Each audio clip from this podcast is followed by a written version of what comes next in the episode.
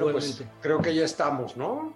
Sí, en vivo. Este, hola a todos. Estamos en los martes constitucionales. Este espacio el ministro José Ramón Cosío, que pues nos deja para de repente echar este, nosotros un poco de relajo sobre ciertos temas y en particular parece que quien está echando relajo ahorita es el Estado, pero este, pues un poco poner orden, ¿no? Porque yo, yo hoy en la, mañana me, me, me, pues me levanté como muy preocupado por varias cosas, ¿no? Primero, oír al secretario de Gobernación decir que tiene facultades en el 27 para hacer una consulta que ¿Cómo, no? Una cosa muy extraña, más allá de si está prohibida por 35, etcétera.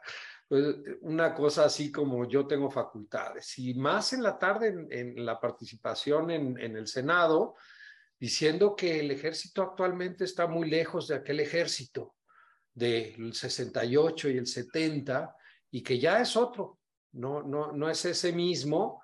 Este, y, y estamos en una situación completamente distinta. Y que las responsabilidades de los individuos en los eventos particulares son responsabilidades de estos sujetos en lo individual y no de la corporación.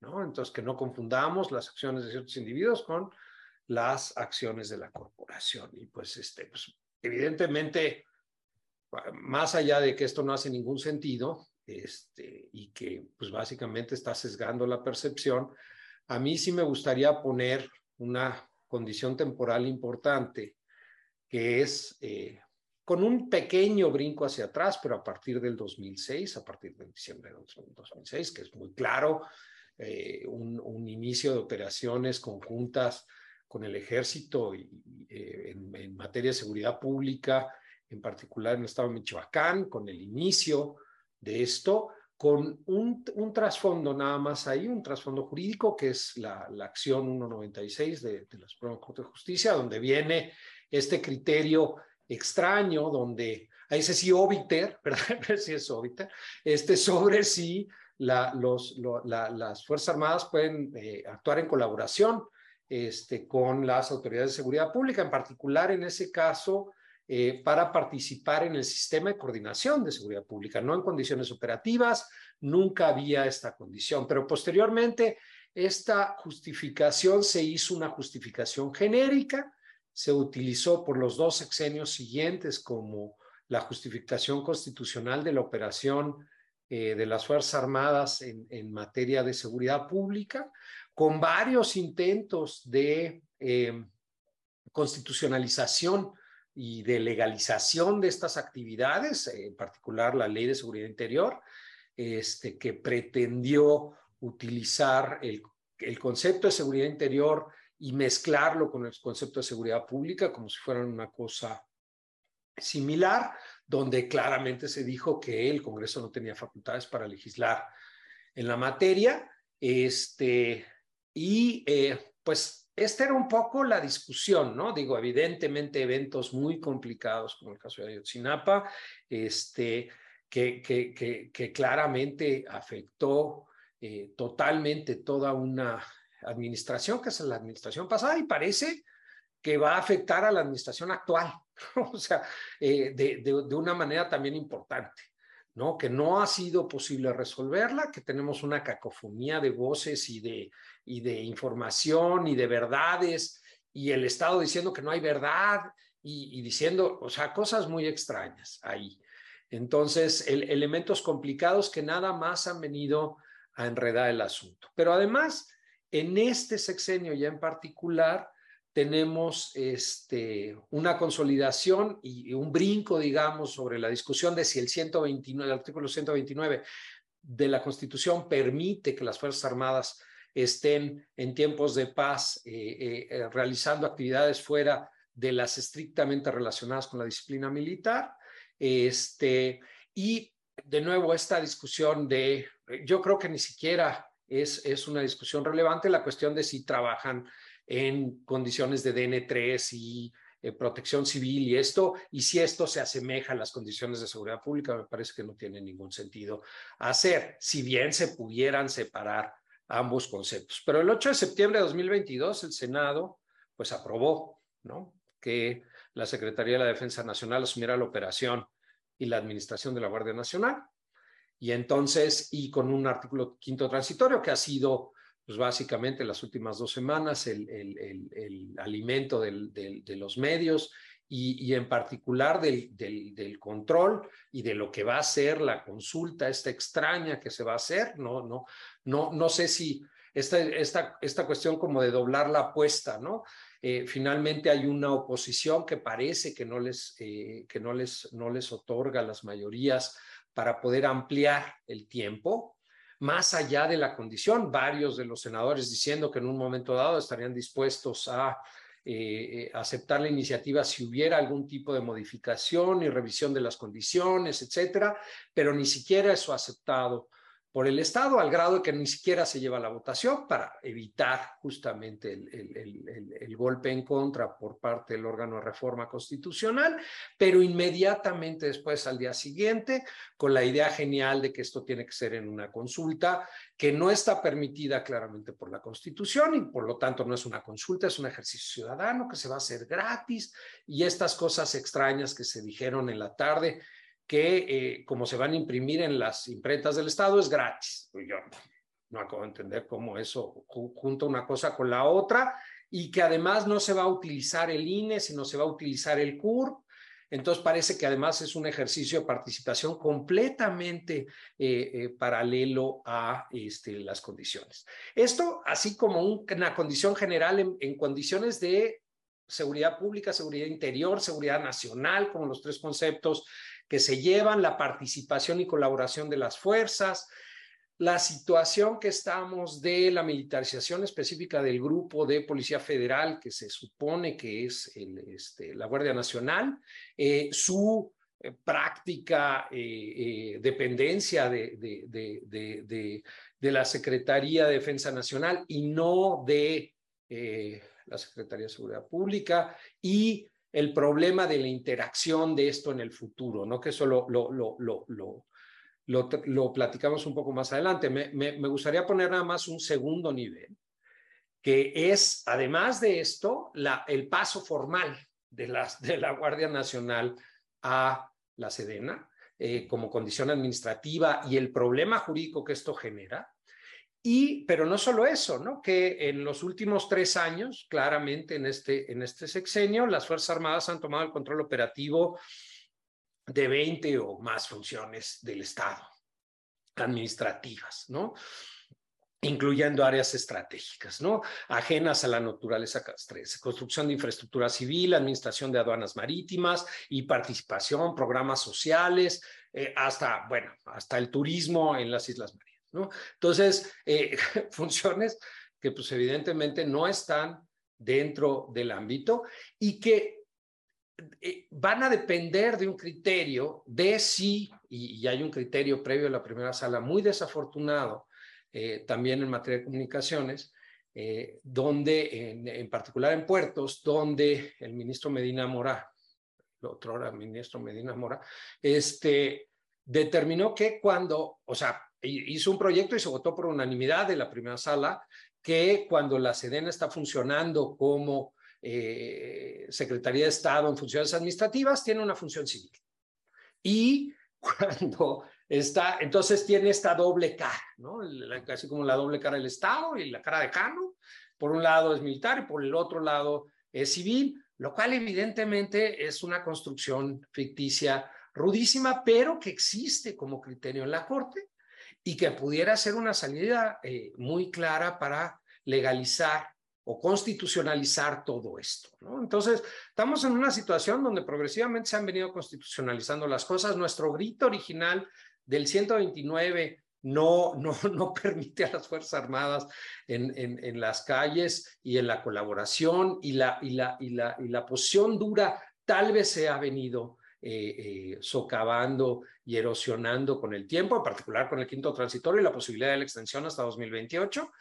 Y la, la, el, la, problemática además que si bien ese quinto transitorio pudiera ser un soft emergency, un, una emergencia suave, en el sentido que no hay una declaración de procedencia, pero hay una justificación constitucional para que estén las, las, la, la, Guardia en, en, este, eh, o el ejército apoyando a la Guardia Nacional y en estas condiciones, tampoco se ve que estén profesionalizando este, pues, de entrada a la Guardia, pero además a las policías locales y a las policías municipales que por la discusión que ha habido en los últimos 12 años, sabemos que no hay posibilidades de salir de estas si realmente no hay una profesionalización, vigilancia, controles horizontales, etcétera, de las policías este, locales. Y la pregunta también si en algún momento realmente están esperando que la Guardia Nacional se subordine a, ya se, pues, suponer que quitamos el ejército y dejemos solo a la Guardia Nacional, realmente se subordine a las policías locales, donde es donde suceden la mayoría de los delitos, ¿no? Este, y, a las, y a las procuradurías o fiscalías locales, al Ministerio Público local, ¿no? Pues eh, les dejo así, está un poco feo, este, eh, y evidentemente, y en particular con Isabel, este, también hay un punto ahí de género importante y una perspectiva que no, que no me gustaría dejar de, de, observar. Y este, escuchándote en algunas de tus participaciones, este, también eh, me parece por ahí simplemente dejándolo. Pero si quieren, les dejo abierto ahorita con este, con este, con este panorama un poco fatídico del asunto. Y este, y por favor, ¿quién quisiera comenzar? Este, Isabel. Muchas gracias. Pues, a ver, yo creo que sí es muy grave lo que estamos viviendo este, hoy en día, sin duda, creo que, que dabas un panorama, Raúl, como muy claro de, de, de lo que está pasando, ¿no? Y, y cómo principalmente los artículos que se ven afectados es el artículo 21 y el 129. Y creo que un poco para la audiencia sí me gustaría, pues, eh, recalcar para mí cuál es lo más importante, ¿no? O sea, qué es lo que cambia. Este, y después, en una segunda participación, el por qué es tan importante hablar de este tema y por qué no podemos aceptar estas, estas reformas, ¿no? Por un lado, yo creo que este tema que ya, ya mencionabas, las funciones, ¿no? Eh, el tema de pasar todas las tareas sustantivas de la Guardia Nacional a la Sedena, creo que es muy, muy peligroso, eh, poniendo, o sea, la organización, operación, distribución territorial, ingreso, formación, capacitación y especialización en el ejército de la Guardia Nacional. Creo que es muy peligroso, sobre todo eh, Data Cívica, Intersecta y X hicieron, hicieron un, eh, un informe que se llama Falsas Salvaguardas. Estas la hicieron a los 10 años de la sentencia de Inés y Valentina, dos mujeres indígenas que fueron violadas por el ejército, y una de las recomendaciones de la Corte Interamericana era realizar capacitaciones en materia de derechos humanos. Y se trató de hacer un informe realmente para obtener nada más información sobre las capacitaciones, sobre qué capacitaciones estaban haciendo, quiénes las estaba dando, y ni siquiera se, se pudo dar esa información.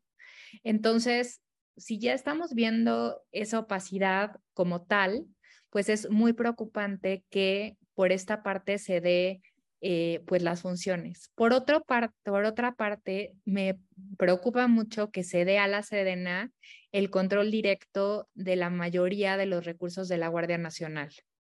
¿no? Este, la Secretaría de, de, Seguridad ahora deberá transferir a la Sedena todos los recursos necesarios para cubrir las erogaciones de conceptos de servicios personales y gastos de operación de la Guardia Nacional.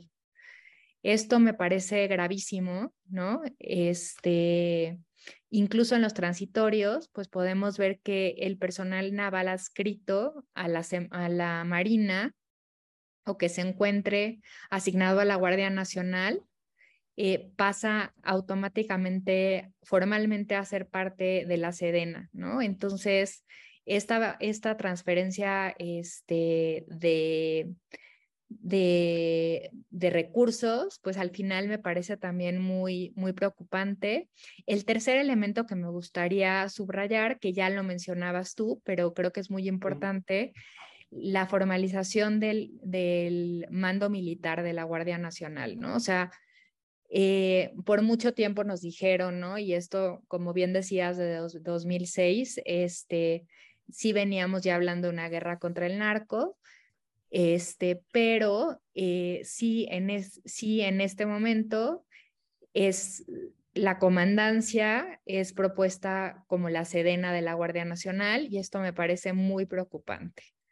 Este, por último, eh, me parece también muy preocupante que el personal operativo de la Guardia Nacional sea completamente militar conservando el fuero. Y eso Catalina Pérez Correa ha escrito mucho sobre eso, sobre si el fuero es igual de a impunidad, ¿no? Y para mí esos son como los puntos más importantes, ¿no? Que violan tanto el artículo 21 constitucional como el 129 que me gustaría poner sobre la mesa. Me gustaría poner sobre la mesa que organismos internacionales, y estoy este, segura que José Antonio nos podrá platicar un poco más de eso, pero hay una carta de los relatores eh, de derecho a la libertad de reunión pacífica, del relator de ejecución extrajudicial, el presidente de desapariciones forzadas, donde muchos de los puntos que acabo de mencionar llaman la atención y dicen al Estado mexicano, oye, es muy peligroso para los derechos humanos. Asimismo, la, Oficina de la Alta Comisionada de Derechos Humanos también se pronunció en ese sentido y también la Comisión Internacional de Juristas. Entonces, creo que sí es muy claro eh, que todo esto es violatorio este, a pues a los estándares constitucionales y no solo los estándares este, constitucionales, sino también los estándares de derechos humanos establecidos eh, y firmados y ratificados por México. Bueno, pues antes que nada, muchísimas gracias Raúl por la invitación a estas discusiones de IntelliJuris que son eh, sumamente interesantes. Me siento honrado de participar contigo y con Isabel. Este, muchas gracias, primero que nada. Bueno, yo antes de entrar a, la discusión, eh, a la discusión más técnico-jurídica, creo que eso hay dos como condiciones eh, del ejército mismo de las que me parece importante hablar. La primera es que desde los años 60 las Fuerzas Armadas se han comportado como una empresa criminal que ha cometido crímenes de lesa humanidad y crímenes de guerra en diferentes contextos de esta historia reciente del país. El 68, la denominada Guerra Sucia, en donde cometieron miles de abusos, de desapariciones, torturas y asesinatos de, de, población civil. El conflicto zapatista, en el contexto de ese conflicto y la guerra contra insurgente que le siguió, cometieron también múltiples abusos de naturaleza eh, grave, violación sexual, desapariciones forzadas, ejecuciones extrajudiciales y principalmente desde el 2006 que se les ha dado carta abierta y licencia para matar, desaparecer, torturar, violar mujeres con absoluta impunidad. Además, desde el 2006 particularmente, se ha demostrado que la presencia de militares en las calles no ha resuelto los problemas de seguridad que se supone que iban a atender. No hay menos drogas en el mercado de drogas mexicanos, no se exportan menos drogas, no se ha reducido la inseguridad, sino por el contrario, ha incrementado y los índices de violaciones de derechos humanos cometidas por esa entidad son altísimos. Habiendo dicho eso, desde el 2006, eh, ya lo dijiste tú en la introducción, las Fuerzas Armadas los civiles conjuntamente con las Fuerzas Armadas han buscado darles un supuesto marco jurídico para que pudieran actuar en tareas impropias. Eh, impropias conforme al marco constitucional y al marco legal eh, internacional que les rige o que nos rige en el país lo, mencionaste tú, eh, intentaron construir una política pública a partir de una tesis de la Suprema Corte de Justicia de esa acción de inconstitucionalidad del 196 y en todos los documentos oficiales veías una referencia a, ese, a, esa, a, esa, a esa tesis en donde justificaban la participación de los militares. No pegó, Intentaron a la mitad del sexenio de Calderón modificar la ley de seguridad nacional, que tampoco prosperó en el Congreso. Y, la historia que ya sabemos, la ley de seguridad interior, que fue declarada inconstitucional por la Suprema Corte y posteriormente en esos mismos días que se declaraba inconstitucional la iniciativa de reforma de la Constitución para crear una Guardia Nacional Militar, que no lo lograron. Y el resultado fue esa reforma del 2019, en donde se crea una Guardia Nacional Civil, en donde se supone que tiene que ser civil en toda su, concepción, desde el mando, la operación, la formación, la integración, lo cual no se ha respetado desde el día uno.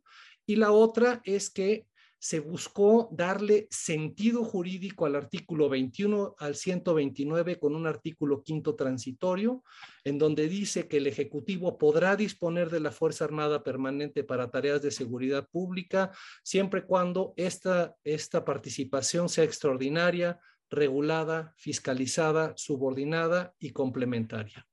El presidente al año siguiente emitió un acuerdo en donde desplegó a la Fuerza Armada Permanente a hacer esas tareas sin que estuvieran respetados esos principios del artículo quinto constitucional y además lo que ya también mencionaste, se les han dado atribuciones que no les corresponden en materia migratoria y en otro tipo de actividades en donde están cometiendo los mismos abusos que cometían antes. Y entonces, teniendo en cuenta que las Fuerzas Armadas tendrían, en mi opinión, dos tipos de escenarios en los que pueden actuar en tiempos de paz, siempre y cuando se respeten las normas a las que me referí, lo cual no sucede, o en tiempos de conflicto armado donde se detonaría o se debería de entrar al juego el artículo 29 constitucional para que se diga la temporalidad, la zona geográfica, el, tipo de operaciones que van a, llevar a cabo y qué tipo de derechos o garantías se pueden suspender en ese contexto, dentro de lo cual entiendo yo se podría suspender la garantía de que la participación de militares en seguridad pública lo pueden hacer por ese periodo que establezca el, decreto del artículo 29 constitucional en el entendido que se tendrán que dar avisos a la comunidad internacional, al secretario general de la OEA y al secretario general de la Organización de las Naciones Unidas, porque así lo marcan los dos tratados principales que prevén sistemas de excepción para casos de emergencia, guerra o como se le quiere llamar a la participación de militares en tareas distintas a las de los funcionarios encargados de hacer cumplir la ley o eh, las funciones de policías. Entonces, eso sería como una primera aproximación. Las Fuerzas Armadas están actuando en este momento sin que se respete el marco legal en tiempos de paz y, sin que se y, sin que se respete eh, tampoco el derecho que es aplicable a tiempos de conflictos armados, empezando por el 29 constitucional y las reglas del uso de la fuerza en un contexto de esa naturaleza. Bueno, pues este, complicada la situación. Eh, hay, hay una condición y una tensión clarísima. Este, para no pasar ahorita en, en particular a la parte administrativa y a todas las otras funciones, porque todas esas funciones desafortunadamente les quedan grandes a las, a las Fuerzas Armadas, ¿no? en, participación, pareciera que uno de los objetivos, pero no para ir más allá, y dicho por el mismo presidente, es transferir estas funciones a las Fuerzas Armadas para darles longevidad, para darles una condición de mantenimiento hacia el futuro y evidentemente hacer que estas eh, funciones sean más difíciles, primero retornar a, condiciones de, mando civil, normalizar la condición del mando de las Fuerzas Armadas y eh, pues un poco tapar todas estas condiciones de abuso, opacidad, falta de judicialización o justiciabilidad específica en el fuero civil, ¿no? Y estas tensiones eh, la, indicó Isabel, eh, la, indicas claramente tú. Y, otro elemento me parece, me parece importante, ¿no? Que es eh, realmente cuando tenemos, y,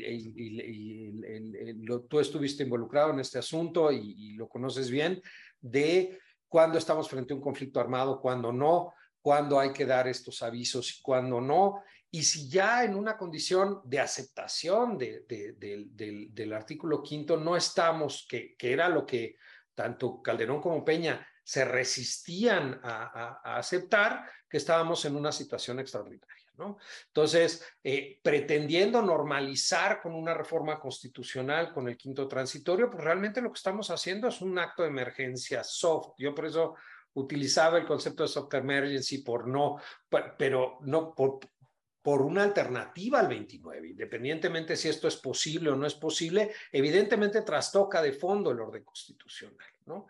Este, pero eh,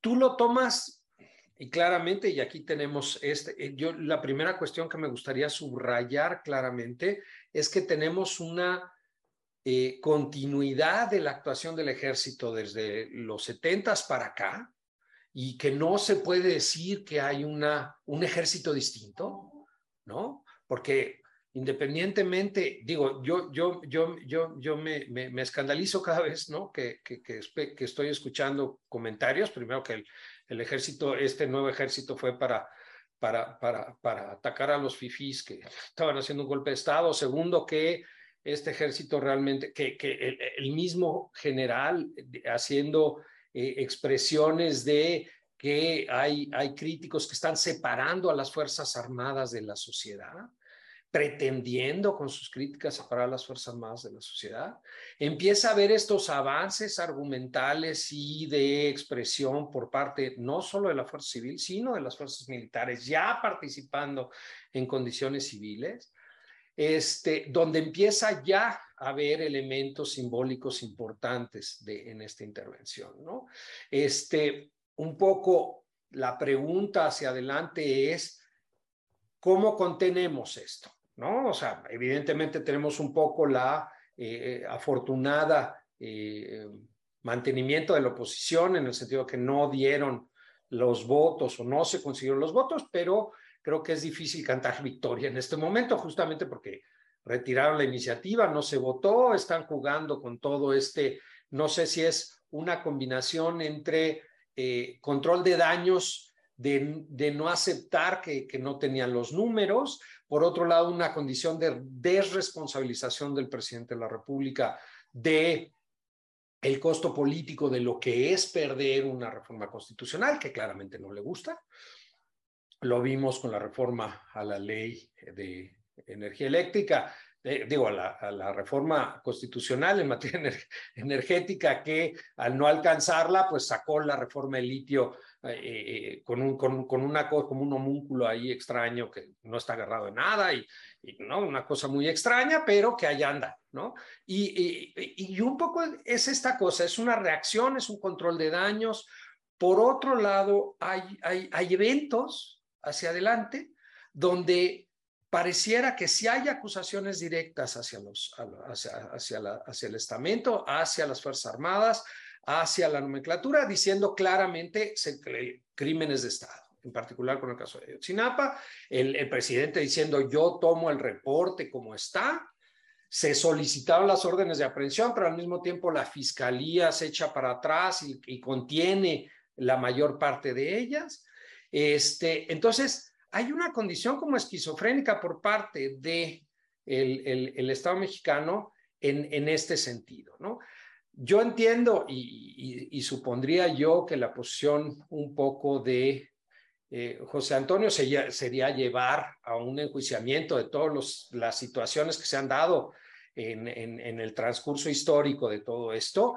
Esto es posible, es deseable. ¿Cuáles serían las condiciones en un momento dado para hacer una purga de este asunto?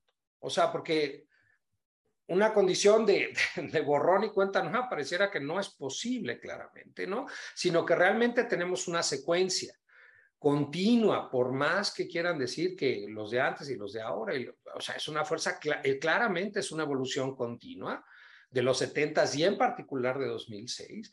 Tenemos una lucha muy clara desde la condición del caso Radilla, seguida por Inés y Valentina, de el enjuiciamiento de los militares involucrados en, en condiciones civiles o con civiles por justicia civil y no por el foro militar, pero sin embargo el nuevo Código de Justicia Militar sigue sin salir, o sea, porque la Corte además tiene un montón de asuntos metidos ahí adentro sin resolver en, en condiciones omisivas. Realmente el punto álgido de la resolución de los asuntos en corte, evidentemente 2010, 2011, toda la condición de este, jurisdicción civil y, este, y por ahí hay un par de asuntos que definen disciplina militar de manera restrictiva, pero, pero no hay continuidad. Y después de esto vuelve a haber un, un, un, un momento donde ya no tenemos, este, o vuelven a desaparecer los asuntos, ¿no? Y, ya no ya no volvemos a ver asuntos en fuero federal, ¿no? Y son funcionarios públicos, son servidores públicos federales. Entonces, en cumplimiento de sus funciones. Entonces, eh, forzosamente tendrían que estar en, en, en, jurisdicción federal, ¿no? Entonces, eh, la idea de si están cumpliendo sus funciones o no, complicada con los actos posteriores a Radilla, ¿no? Este, pero, y un poco hacia dónde vamos, eh, José, yo, te, he escuchado mucho la condición de la necesidad de, alguna intervención o apoyo internacional, condiciones posteriores para una, algún mecanismo de eh, transición o transicional en una condición esto. Eh, la idea de, volver a traer las funciones eh, al, mando, en particular las de seguridad pública, pero todas las demás, ¿no? O sea, porque son aduanas, porque son puertos, porque son aeropuertos, porque ya son eh, trenes, porque ya son ya lo de, la, lo, de la, lo de las Islas Marías ya acaba siendo una broma, ¿no? Pero, pero, pero son las funciones, funciones centrales, ¿no? Que estaban trasladándose paulatinamente a comunicaciones y a, las, y, a las, y a las secretarías civiles y de repente de golpe regresan a secretarías con mando militar, ¿no? Este, volvemos al punto. Le damos otra vuelta al asunto, Isabel. A ver, yo creo que, yo creo que tenemos que, que, reconocer que esto es un asunto estructural, ¿no? O sea, que no son, o sea, no son casos aislados, si bien, además es bien complicado, ¿no? Porque los casos que, llevan a la, que llegan a la corte, ¿no? Como Inés y Valentina, como el caso Alvarado, ¿no? Sobre todo el caso Inés y Valentina son casos de las mujeres perfectas, ¿no? O sea, siempre se está buscando como a la víctima perfecta, ¿no? Dos mujeres que estaban lavando ropa, pero hay mucho, y, aquí es, es donde, donde meto el, el asunto de género, este, ha habido una afectación muy importante en la sociedad mexicana en general, ¿no? Y, o sea, aquí la gran pregunta es, que, es algo que, que muchas personas hemos preguntado, es, ¿dónde está la evidencia para seguir avanzando, dándoles facultades al ejército cuando no ha funcionado. Y aquí voy a empezar a hablar con números claros porque creo que es importante como visualizar esto, ¿no? A ver, uno de los principales problemas es las más afectadas en el tema de las detenciones forzadas son las mujeres.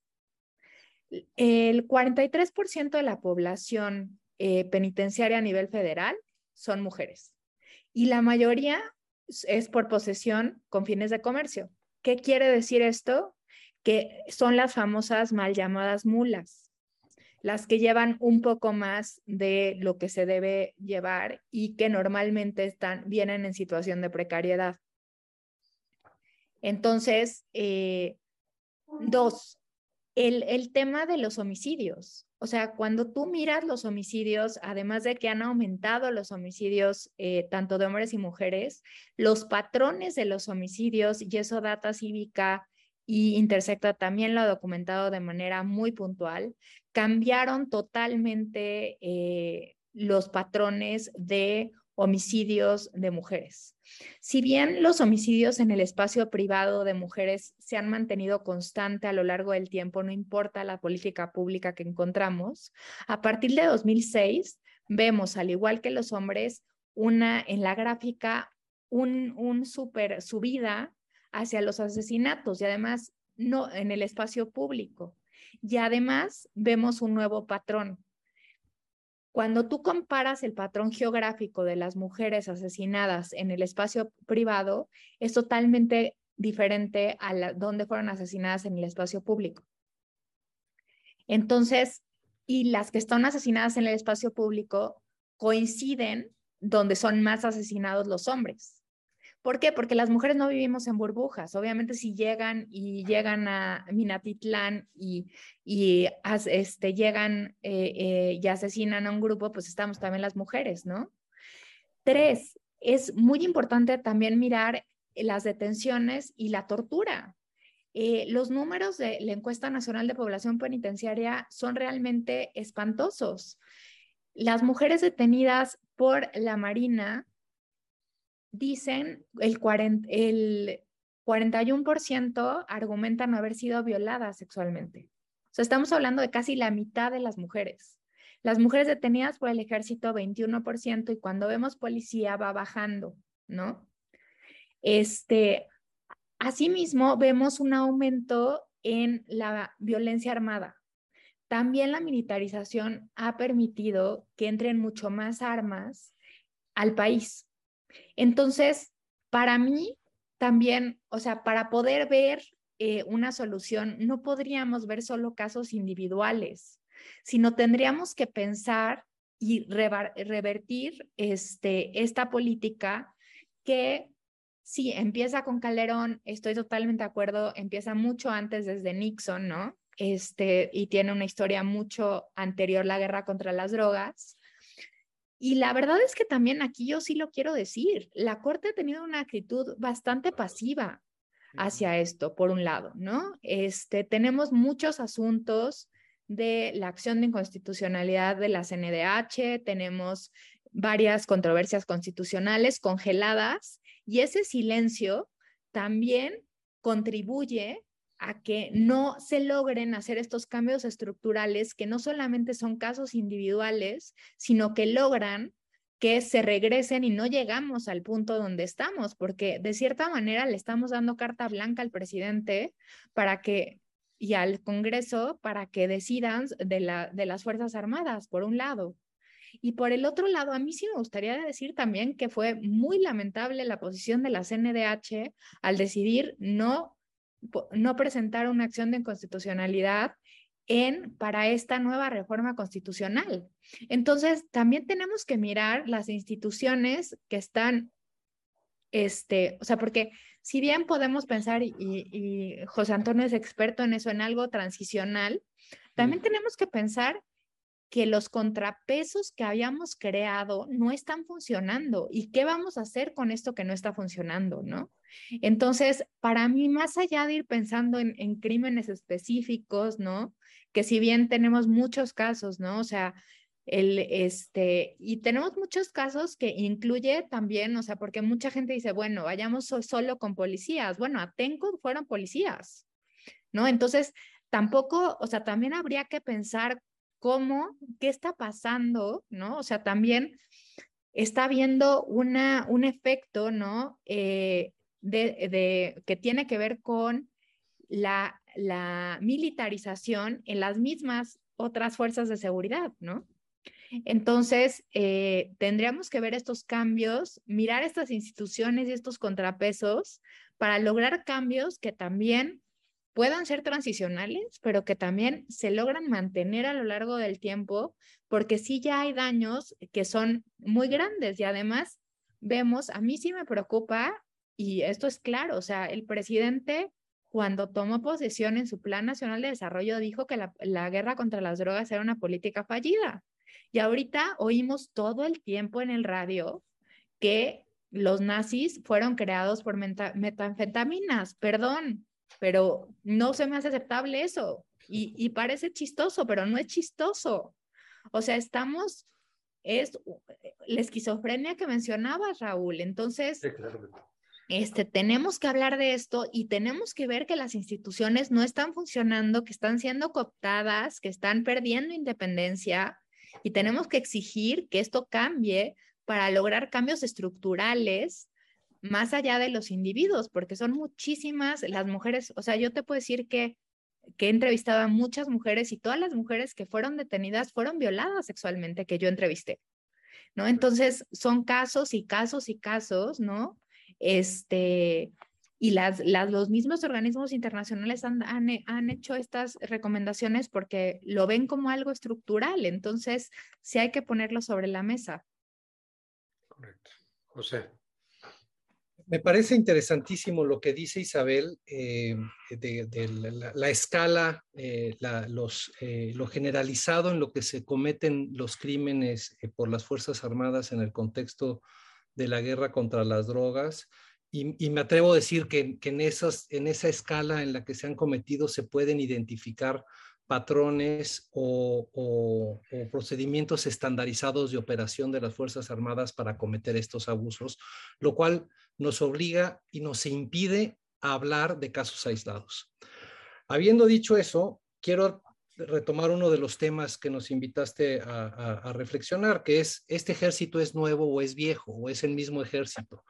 Me parece que, para que se puedan llevar a cabo ese tipo de crímenes, y aquí sigo al académico que hizo el, psicólogo que hizo el experimento de Stanford, Philip eh, eh, Zimbardo, eh, quien él dice que para que estos tipos de crímenes con esta escala y con esta sistematicidad se puedan cometer, y él analiza la cárcel de, después analiza la cárcel de Abu Ghraib en, Irak, tienen que darse al menos tres condiciones. Uno, el anonimato de quien comete los abusos. Normalmente no se sabe quién fue el militar que detuvo arbitrariamente y que cometió el abuso en contra de la persona, porque no están identificados y después quienes los entregan a la autoridad son personas distintas a los que detuvieron. La segunda, un contexto de violencia, un contexto en donde es aceptable, es un contexto en el que se incita, se invita a que se cometan ese tipo de abusos que lo hemos visto desde los 60, están en esa fiesta de violencia las Fuerzas Armadas de poder hacer lo que se les da la gana. Y lo tercero es la permisividad o la impunidad garantizada por los superiores jerárquicos y por, por supuesto el aparato de justicia. Y entonces, para que hablemos de unas Fuerzas Armadas que son distintas, tenemos que romper con, estas, con estos elementos. Y para romper con estos elementos tendrían que pasar dos cosas. Uno, la depuración de las Fuerzas Armadas de los funcionarios que han estado involucrados en estos abusos y en otros delitos también igualmente graves, delincuencia organizada, narcotráfico, etcétera, etcétera depurarlos cómo, pues decir, abriendo los archivos y sabiendo, saben perfectamente quiénes están involucrados y quiénes no. Creo que el caso Ayotzinapa nos permite ver con mucha claridad que lo que sucede al interior de las Fuerzas Armadas es algo un secreto a voces dentro de las propias Fuerzas Armadas. La otra es cómo quitar a los altos funcionarios que han sido permisivos, que han autorizado, han, otorgado su aquiescencia, su autorización o incluso han ordenado que se cometan estos abusos. Y para eso necesitamos un aparato de justicia que funcione, una fiscalía que funcione. No la tenemos. Nos hicieron creer en este gobierno eh, experto en mentir y en engañar a la opinión pública y a la ciudadanía, que la Fiscalía Especial para el caso Ayotzinapa iba a ser la punta de lanza para, para empezar a enseñarnos cómo se puede hacer justicia en el país. El caso más importante eh, que ha tenido eh, los reflectores de la opinión pública, que se le han invertido muchísimos recursos, una comisión interamericana que pone un grupo de expertos independientes, Naciones Unidas firma un convenio con México para poder apoyar en esa investigación, se crea una comisión intergubernamental que le dicen Comisión de la Verdad, pero es una comisión intergubernamental para el caso que traiciona a sus integrantes porque el presidente de la comisión de manera aislada, autónoma, emite un informe que no conocían las víctimas, se publica el informe testado cuando se supone que es un informe de la Comisión de la Verdad, que se supone además que era una comisión que no tenía fines judiciales y de repente todo eso se voltea patas para arriba, el fiscal dice que el informe es su fuente de información para poder acusar o retirar eh, acusaciones ante el Poder Judicial y lo que tenemos es que ni la fiscalía que se creó, ni la comisión de la verdad que se creó, ni nada de lo que nos prometieron de que no iba a haber impunidad en el caso más importante se está cumpliendo. El resto de los casos, de los cientos de miles de casos de desapariciones, torturas y ejecuciones, se seguirán esa misma suerte o una mucho a uno mucho peor. Entonces, en tanto no tenemos esa fiscalía que, necesitamos para que se investiguen los delitos de las Fuerzas Armadas, es en donde entra la, la necesidad de buscar ayuda internacional. Y esa ayuda internacional solamente se me ocurren las dos vías que el derecho comparado y la experiencia comparada nos ofrece. Uno, la Corte Penal Internacional, de la cual ya somos parte, se podría encargar de los más altos responsables de, este tipo de abusos. Eh, y el otro es buscar algún tipo de mecanismo em, que se les llaman híbridos o, mecanismos internacionalizados, en donde la comunidad internacional nos preste expertos, jueces, fiscales, para que nos eduquen, nos enseñen, nos entrenen a hacer este tipo de investigaciones, nos garanticen o nos ayuden a contar con las garantías institucionales para que no puedan llegar los Gertz Manero a decirles a los Omar Trejos que ya no sirven para nada, hacerlos a un lado, invisibilizarlos, hacerles el gaslighting y hacer una acusación con, con, la gente especial, dejando a un lado a, a la gente especializada. Entonces, un tipo de mecanismo de eso, como se hizo en Guatemala con la CICIG, eh, pero para este tipo de abusos de derechos humanos, algo como se hizo en Camboya o algo como se hizo en Kosovo o en Timor del Este, podrían ser modelos de los cuales México podría aprender. Claramente con este gobierno no podemos esperar absolutamente ninguno de los escenarios eh, que podemos ver como importantes para combatir la impunidad, porque claramente lo que yo veo es que a partir de ahora va a haber una cerrazón, una protección mayor al ejército para seguir engañándonos o intentar engañarnos de que es un nuevo ejército que no comute esos abusos, porque es un pueblo uniformado y esa serie de, discursos eh, vacíos que, que, que, no sé a quién realmente le lleguen y le convenzan. Entonces, pues lo que tendremos que seguir es como dice Isabel, Isabel, exigiendo que haya este tipo de mecanismos, que tengamos una fiscalía independiente y que esperemos a ver si, si los próximos gobernantes se dignan a poder instrumentar una, una, política de esta naturaleza o la Fiscalía de la Corte Penal Internacional inicia una investigación y eso sacude las voluntades al interior del país. Porque además claramente el sistema de casos individuales, tanto de Naciones Unidas como de la Comisión Interamericana de Derechos Humanos, no nos va a resolver el problema. Tú ya lo mencionaste, ya lo mencionó Isabel.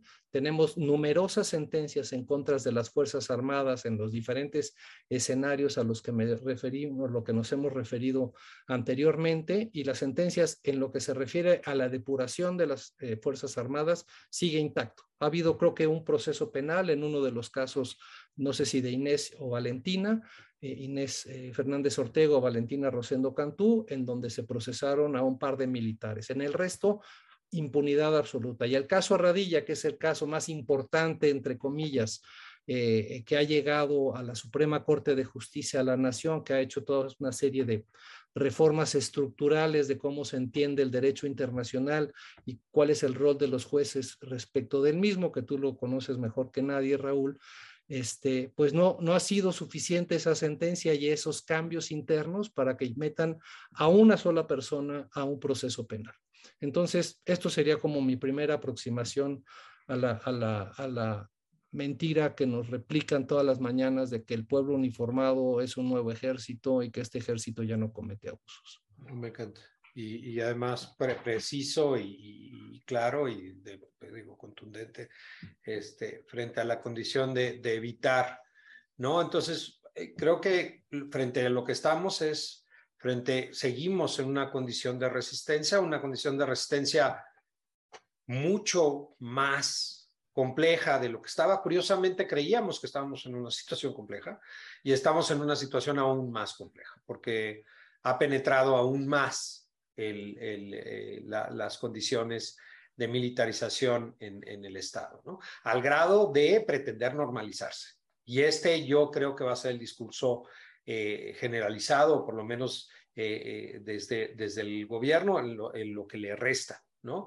Y muy posiblemente en, en, en, la continuación, porque no, tampoco se ven salidas este, específicas o se ven salidas alternativas que realmente, donde esto realmente sea una política central, lo cual es preocupante, porque entonces, ¿cómo logramos que finalmente, porque voltean y, te dicen, las Fuerzas Armadas están en un, eh, en, un porcentaje de, legitimidad superior a cualquier otra de las instituciones. Claro, hay una confusión específica sobre qué es seguridad interior, seguridad nacional, seguridad este, pública y hasta una confusión ya entre eh, Fuerzas Armadas y policía.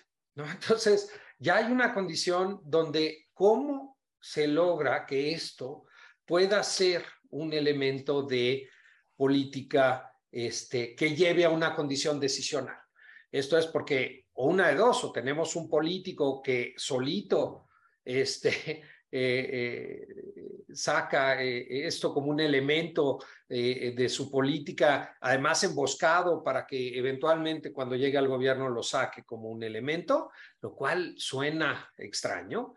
Otro, una política específica de, de o, un promesas de campaña sobre este asunto, que fue lo mismo que hizo López Obrador en su momento y que claramente ha incumplido total y absolutamente con todas y cada una de las promesas en este sentido, tanto de la guerra contra las drogas como la condición de militarización, como la condición de sacar a los militares de las calles, ¿no? un, cumplimiento tremendo. Y tercero, ¿cómo hacemos para tener elementos de contención específica? Entiendo que son condiciones estructurales, Isabel, pero se refleja en casos individuales y claramente en porcentajes ya, este, increíblemente, eh, ya, ya, no, ya, ya, ya no aceptables en una situación de normalidad, ¿no? Entonces, aceptar que estamos en una situación ya de conflicto, de armado, de una condición clara y abierta. Y entonces, ¿cuáles serían los mecanismos inmediatos y de emergencia para poder contener este tipo de condiciones y que no se siga afectando a la población civil en las, en las proporciones que está afectando?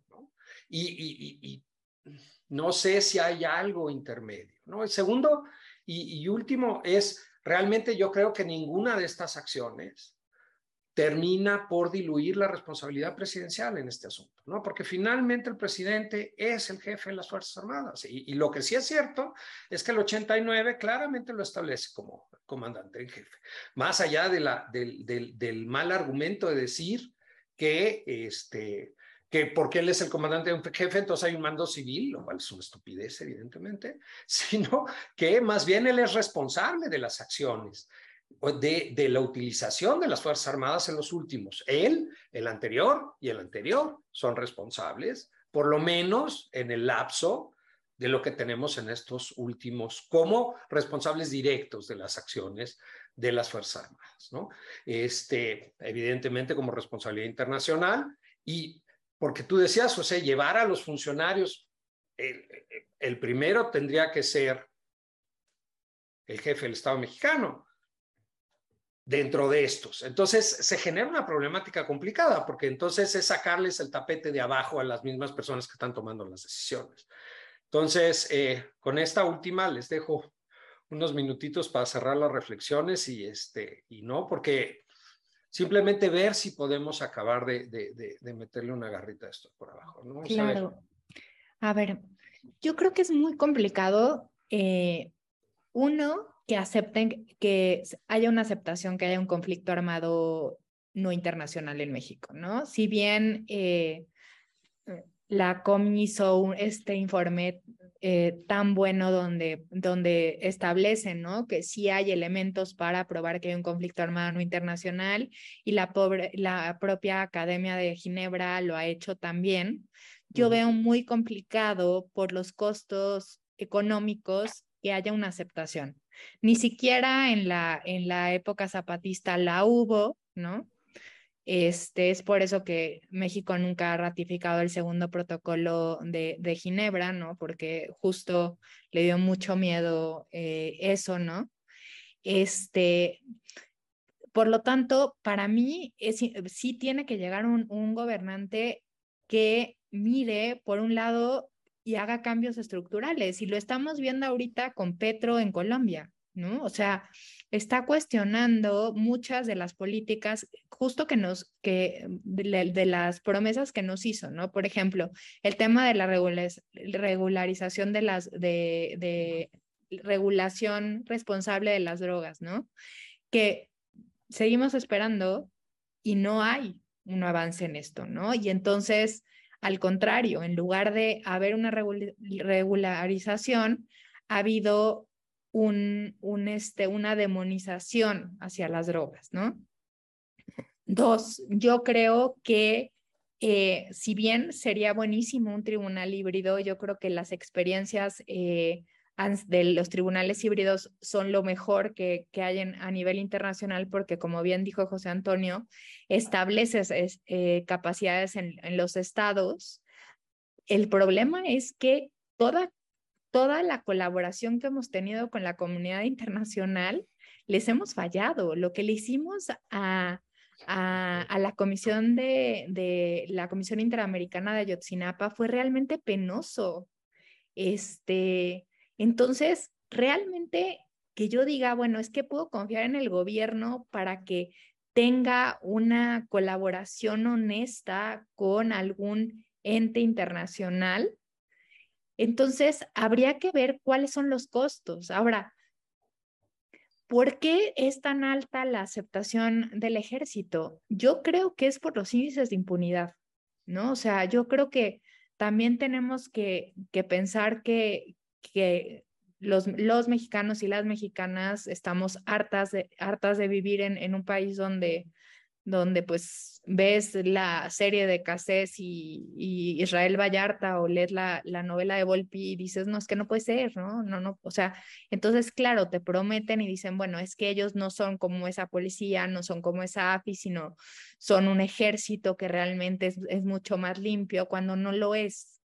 Entonces, eh, y después tenemos este desfile, ¿no? Que a mí, a mí por ejemplo, el, desfile ahorita el 16 de septiembre me, me, llamó mucho la atención y a lo mejor eso, pero no, no sé si les llamó la atención que estuviera sentado a la misma altura que el ejército por primera vez, no estuviera arriba en el balcón, ¿no? Para mí sí fue un, este, Rebeca Calzada hace un muy buen análisis del discurso eh, del ejército y creo que eh, sí hay, para mí hay un mensaje muy claro de el presidente actual de doblar las manos hacia el ejército y de permitir que el ejército haga lo que él quiera. ¿Por qué? No sé.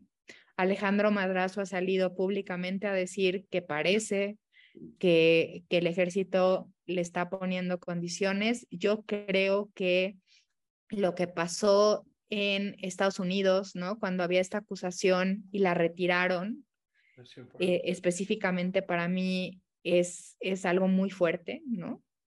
Este, pero creo que ahorita en el contexto actual, los contrapesos son lo que le deberíamos de apostar eh, esperemos, yo creo que la Suprema Corte tiene buenos ministros y ministras y espero que, que ya no sigan postergando y que establezcan precedentes que puedan revertir eh, algunas de estas decisiones.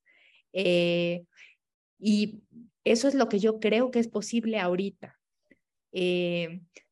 quiero ser realista, ¿no? Eh, me encantaría poder decir, se va a aceptar que hay un conflicto armado no internacional. También lo considero difícil el conflicto armado no internacional por la cantidad de grupos delictivos que hay, ¿no? Eh, y eso, eso también sería complicado, pero considero muy difícil que ahorita se haga eso. Esa es mi opinión personal. Entonces sería un poco apostarle a, los, a, la Suprema Corte al final la CNDH sí metió una primera acción de inconstitucionalidad, ver qué se responde de esto, este, y como ciudadanos y ciudadanas organizarnos, ¿no? O sea, por ejemplo, desde X nosotras metimos eh, un amparo contra la ley eh, de la Guardia Nacional, justo argumentando que como siendo una organización de mujeres nos afecta eh, el interés y nos los desecharon diciendo que no teníamos interés como tal, pero eh, México Unido contra la Delincuencia ha promovido muchos amparos y creo que ese es otro camino importante eh, que se puede hacer eh, para promover estos cambios estructurales. Eso es lo que veo más realista hoy en día. Eso sería mi respuesta. José, dos minutos. Sí, brevemente, me, parece muy significativo eh, el, que, el, que, hasta los cinco minutos antes de terminar una discusión de una hora, uno de los actores más relevantes que pudo haber puesto frenos desde hace mucho tiempo a la creciente militarización salga a la discusión, que es la Suprema Corte de Justicia de la Nación. Ha sido una observadora lamentable de lo que ha estado pasando en el país en los últimos años. Desde 2014 que se aprobaron las reformas al Código de Justicia Militar, que se presentaron acciones de inconstitucionalidad en contra de esas reformas porque además de que fue incompleta para cumplir con las obligaciones internacionales de México en materia de impartición y procuración de justicia cuando se trata de violaciones de derechos humanos, amplió las atribuciones de las Fuerzas Armadas, crearon una policía militar ministerial y luego a los pocos meses se presentó un código de procedimientos penales militares. Ambos están bajo la consideración de la Suprema Corte de Justicia de la Nación hace más de ocho años que no han resuelto. Las leyes reglamentarias de la Guardia, de la reforma constitucional de la Guardia Nacional, salvo la, de la del uso de la fuerza, que fue una muy mala resolución sobre lo que se refiere al uso de la fuerza por las Fuerzas Armadas en tareas de seguridad pública, siguen sin resolverse y el acuerdo militarista del 2020, en donde el presidente despliega la Fuerza Armada Permanente en tareas de seguridad pública, sigue siendo un asunto que no se considera. Y tenemos un ministro presidente de la Suprema Corte de Justicia que más que tomar, hacerse responsable del buen actuar del tribunal colegiado e impulsar al interior que se resuelvan los casos que ya llevan muchos años en, el cajón, que además está teniendo un impacto en el crecimiento de la militarización del país, sale a dar explicaciones inentendibles de la negligencia criminal de la Suprema Corte de Justicia en resolver estos asuntos. Entonces, yo creo que es muy, muy lamentable que tengamos al máximo tribunal del país, que se supone que es un contrapeso para el Poder Ejecutivo y particularmente dentro del Poder Ejecutivo podría ser un contrapeso para la creciente militarización, que siga sentando, sentado en los expedientes sin decir absolutamente nada. Entonces, Creo que la apuesta sí debe de ser para que la Suprema Corte de Justicia se pronuncie en el sentido que sea para que sepamos que, que si, de, qué lado están parados eh, los, los, los ministros eh, y que además eso nos dé pues la, la, claridad de a dónde tenemos que ir a tocar puertas para que las cosas se muevan en México. Muchísimas gracias a ambos. Ha sido una conversación intensa con un montón de información. Muchísimas gracias. Esperemos que eh, tener continuidad sobre esto porque pues esto no acaba, ¿no? Claramente. Y este, y este, muchas gracias a todos los que nos acompañaron en el martes constitucional. Esperemos seguirlos viendo. El ministro Cosío estará de regreso eventualmente y si no, esperemos haber dado este, un buen espacio a su, a su martes constitucional. Este, de nuevo, José Isabel, muchísimas gracias por todo no, gracias por la invitación. Nos, vemos pronto. Hasta luego, Isabel, gusto en verte. Igualmente, hasta luego. Hasta luego, Raúl, gracias. nos vemos.